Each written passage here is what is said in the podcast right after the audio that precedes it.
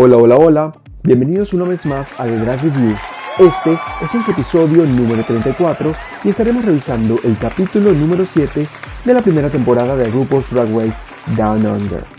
Quería recordarles antes de comenzar que pueden seguir el podcast en arroba de Drag Review, donde se podrán enterar de muchas más cosas sobre su programa de dragas favoritos. Y si quieren formar parte de la comunidad de fans de Drag Race en español más grande de Reddit, pueden unirse a su sub Dragless Satan. Racers, start your engines and may the best drag queen win. Comenzamos una vez más con el regreso de las reinas a la sala de trabajo después de que Scarlett Adams arrasara en ese lip sync y mandara a Maxi Shield a su casa.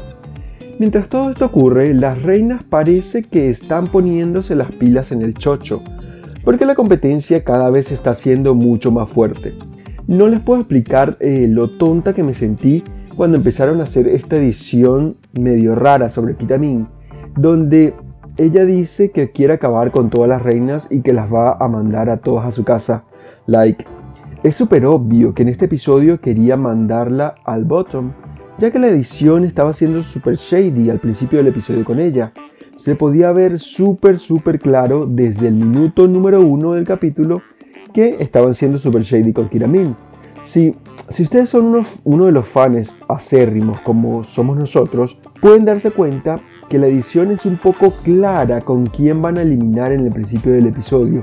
O al menos nos está mostrando en esta, en esta parte del episodio quién podría estar en el bottom, quién podría estar en Danger Girl porque siempre tratan como de darle esta, esta jugarreta a la, participante que va a estar en el bottom y le ponen esa edición medio rara donde ella explica que va a mandar a todas a su casa, a las va a eliminar a todas, las va a ganar en el lip o va a ganar el maxi Es como que un poco obvio, me parece que están siendo mucho, mucho, mucho, muy obvios con este tipo de edición en el programa.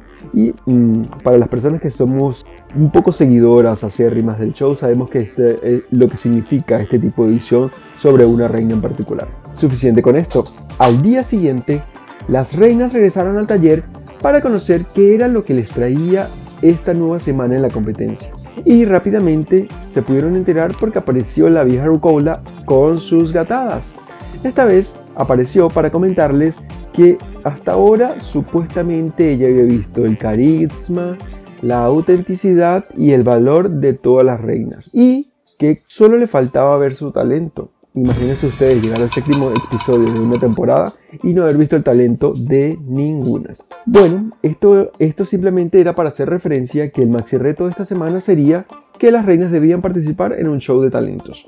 Un show de talentos muy al estilo de All Stars, de lo que vemos en All Stars en las temporadas americanas.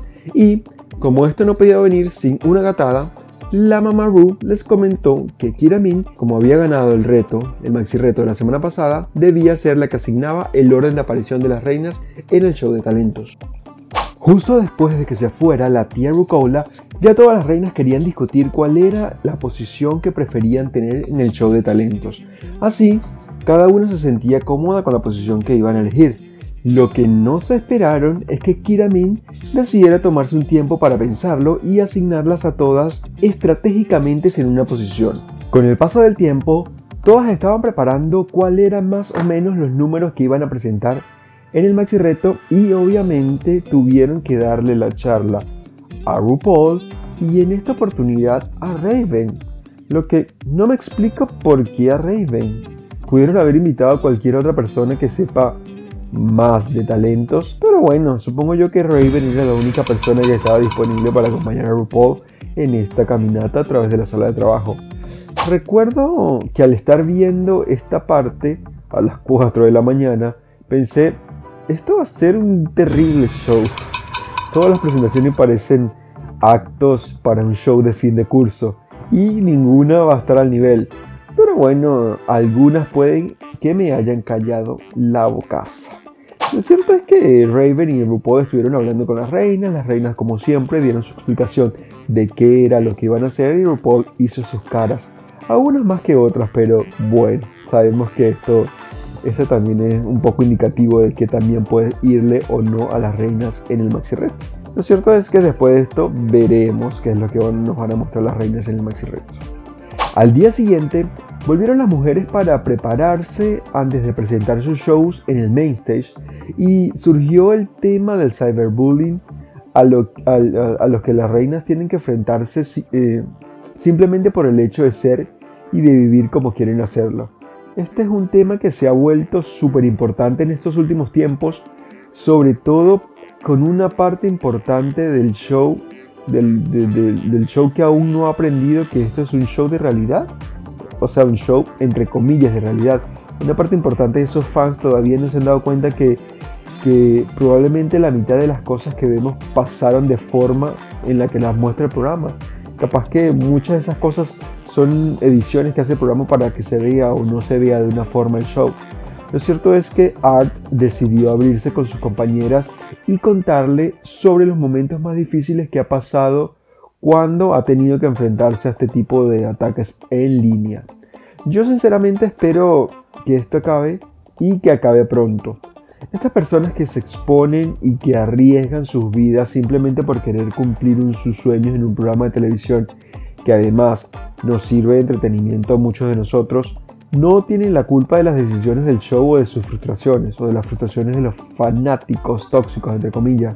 Por favor, yo solo le pido a todos, a todos los que me escuchen y a todos los que son fan del show o fan de la franquicia, Seamos amables y amemos a nuestras reinas preferidas sin tirar abajo la carrera de las otras, sin tirarle odio a las otras que simplemente no nos gustan o, creemos que hicieron algo mal, pero es la forma en que el show las mostró.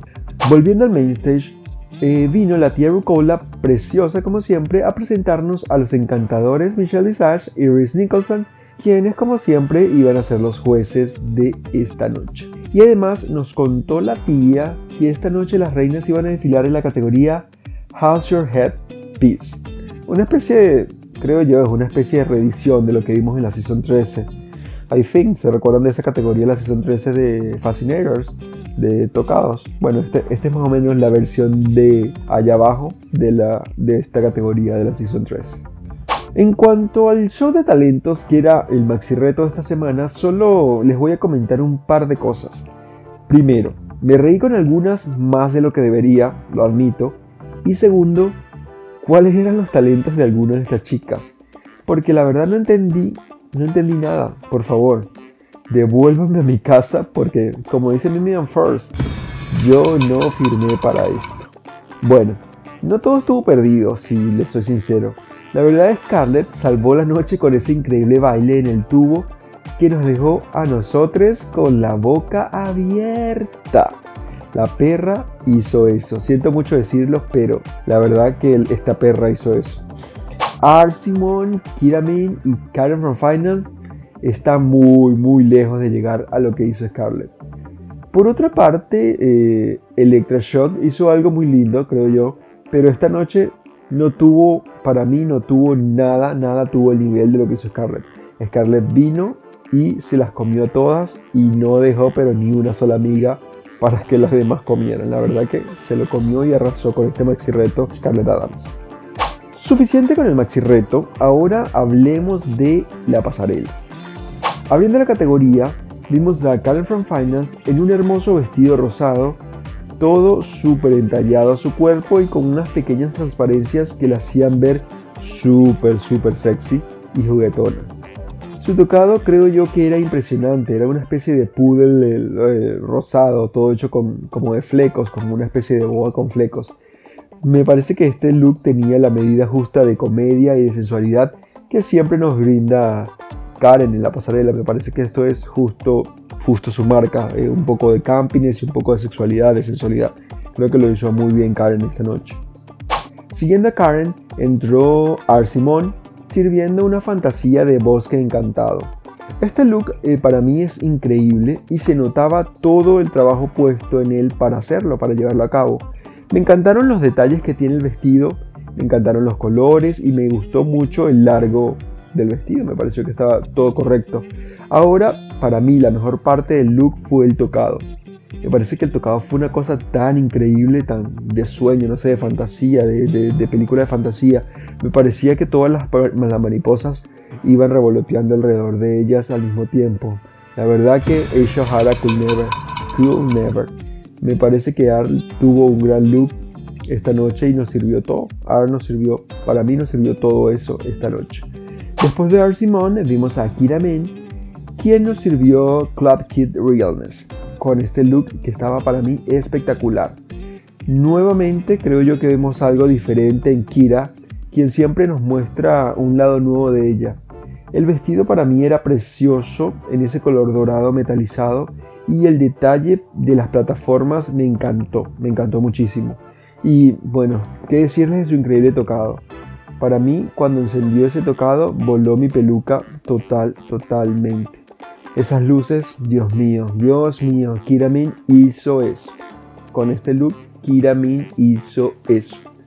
Luego de Kira vimos a Scarlett Adams con un increíble look en un color, no sé, como salmón, no sé, un color así, especie de color salmón, como un rosado muy tenue, que me pareció que estuvo precioso. Me gustó mucho lo elegante que se veía el look, me parece que estaba bastante elegante y ya se veía súper regal, súper elegante. También me pareció, me pareció y aprecio cómo Scarlett cuidó cada uno de los detalles desde el maquillaje, la peluca y hasta, y hasta por supuesto, el headpiece. Todo, todo, todo fue impresionante. Esta mujer lo hizo para mí muy bien mostrando este look esta noche, que creo yo que esto gritaba Best Drag Elegancia. Me parecía que este look era más como un look para una final, para un look de top 4, un look de top 3. Me encantó muchísimo, la verdad. No puedo esperar para ver con qué nos va a sorprender Scarlett la semana que viene, la semana que viene que es la final. La verdad que no puedo, no puedo esperar para eso. Para cerrar la categoría, vimos a Electra Shock con un look que estaba inspirado en la película Chicago y en Cabaret, algo así, algo así hacía referencia a Electra. Y creo yo que ha sido el look más sencillo de la noche. En comparación con los, looks que nos ha mostrado el resto de las reinas, este ha sido uno de los más sencillos. Pero, pero, pero, igual me parece que fue un muy buen look. Y para mí Imaginen el nivel que hubo esta noche que yo que estoy considerando que el, que el look de Electroshock fue uno de los más sencillos. Imaginen nada más cuál fue el nivel de esta noche. Creo que Electra nos sirvió con ese tocado una especie de, no sé, como parque infantil realness. Me encantó su headpiece y la forma en que contaba una historia. Este look me hizo súper feliz, me encantó la verdad. Me gustó mucho ver cómo Electra ha logrado hacer un upgrade de su, de su look y de su drag a medida que ha avanzado la temporada. Me parece que eso ha sido un punto súper positivo y súper importante en la carrera de Electra en toda esta temporada, en toda esta season. Me gustó, me gustó bastante lo que hizo, lo que hizo Electra con este look. Bueno, ¿qué decirles? Me pareció increíble la pasarela de esta noche. A diferencia de lo que fue el show de talentos, creo que no hubo un solo look malo. La verdad que todos los looks de las cinco chicas estuvieron impresionantes. Eh, tengo que decirle que las reinas de Don Under dijeron esta noche, van a ver de quién se burlaron todas. Por burlarse de nosotros por tener poco presupuesto y mala edición. La verdad que las reinas de, de Under esta noche nos callaron la boca a todas. Todas, todas, absolutamente todas arrasaron en este episodio con los looks, con la pasarela, la verdad que sí. Después de la pasarela, las reinas fueron criticadas por el jurado en base a sus shows y a los looks que había servido aunque para mí fue más bien, las críticas fueron más bien basadas en el look, pero no sé, quizás fue una impresión, fue mi impresión de, las críticas del jurado. Creo que el jurado no quiso basar tanto sus críticas en el, show de talentos, pero bueno, me parece que eso fue lo que yo sentí. No sé, no sé qué les pareció a ustedes, díganme, díganme ustedes qué les pareció. Me parece que, que sí, que las críticas fueron más bien basadas en el look. Después de este feedback que le dio el jurado, las reinas volvieron en Long Talk a conversar un rato. Ah, y también hablaron con las Verónicas por Zoom, pero eso fue tan nulo que casi lo olvido. Eso fue una especie de conversación de 2-3 minutos y más nada. Las Verónicas la verdad que no hicieron, nada memorable en esa conversación que tuvieron a través de Zoom con las reinas. Después de deliberar, las reinas volvieron al main stage y RuPaul anunció que la ganadora esta noche había sido Scarlett Adams. Y eso sin lugar a dudas fue la decisión correcta esta noche. Scarlett, como les dije ya, se las comió todas y no dejó ni una sola amiga en la sala. Pero en el bottom dejaron a Kitamin y a Electroshock. Y para mí fue una gatada, la verdad fue una gatada del show obviamente, porque las peores creo yo que habían sido sin duda alguna Karen from Finance, Arsimon y Kiramin. Electra creo, creo, creo, que no merecía el bottom, pero bueno, al final estas dos reinas kiwi hicieron lip sync y hicieron lip sync con una de las canciones de las Verónicas que yo creo que son más icónicas, Untouched. Y me parece que la perra de Electra casi que nos hace un Ginny Lemon. Yo estaba pero nerviosa cuando vi que, la, desgraciada se estaba despidiendo. Y casi que hacen Ginny Lemon, Ginny Lemon y abandonan la competencia. Pero todo fue en broma. este lip sync me pareció muy corto, no sé, no sé qué les parece a ustedes. Yo quería, la verdad, quería más de esta canción y quería que las reinas lo dieran todo. Pero al final fue un lip sync medio corto y medio raro. Después de esto, la Ruka tomó su decisión y dejó a Kira Min, que la verdad, una decisión me parece correcta porque Kita se merecía una, nueva oportunidad en la competencia. La verdad que no merecía el botón, pero bueno, le dieron el botón. Y qué bueno que RuPaul se diera cuenta que, merecía, que Kira merecía una semana más en la competencia. Y finalmente despedimos a Electroshock con un lindo Sashay de. Ya estamos llegando casi al final de esta temporada de Down Under, que ha sido un poco rara, no sé, ¿qué les, ha parecido a ustedes? Ha sido, este creo que ha sido una, una competencia, una, una, temporada un poco rara, pero, pero sin duda nos ha hecho que hablemos de ella durante todo momento. Muchos hemos hablado porque ha sido una temporada aburrida, muchos hemos hablado por los dramas y por las, eh, por las cosas eh, que han pasado con las concursantes, por las eliminadas, por los concursantes que todavía permanecen. Y ha sido, la verdad que ha estado en boca de todos esta temporada. ¿Qué les pareció a ustedes este show de talento y los looks que sirvieron las reinas en la pasarela esta noche? Quiero confesarles que para mí esta noche todos fueron grandes looks, pero, pero, pero con el que seguramente soñaré esta y muchas noches es con el look de Kiramin. ¿Cuál ha sido para ustedes esta noche su favorito? ¿Cuál fue su look favorito esta noche? Ahora bien, conociendo nuestro top 4, ¿ustedes a qué equipo le van? ¿Acaso son eh, Team Art Simon, Team Karen, Team Kiramin o Team Scarlett? Por favor, vayan a Twitter y respondan de qué equipo son usando el hashtag de Drag Review y así aprovechan de una vez, nos siguen y leen las buenas noticias que les traemos sobre el futuro de RuPaul's Drag Race and Under. Quizás tendremos segunda temporada, quizás no, RuPaul vuelve a la franquicia o RuPaul simplemente dice no le sigo haciendo gatadas más nunca a las chicas de allá abajo. Ya para terminar, quería agradecerles una vez más por escucharme y por seguir el podcast episodio tras episodio. No me queda más nada que despedirme y pedirles que nos escuchemos en un nuevo episodio de The Drag Review Vai!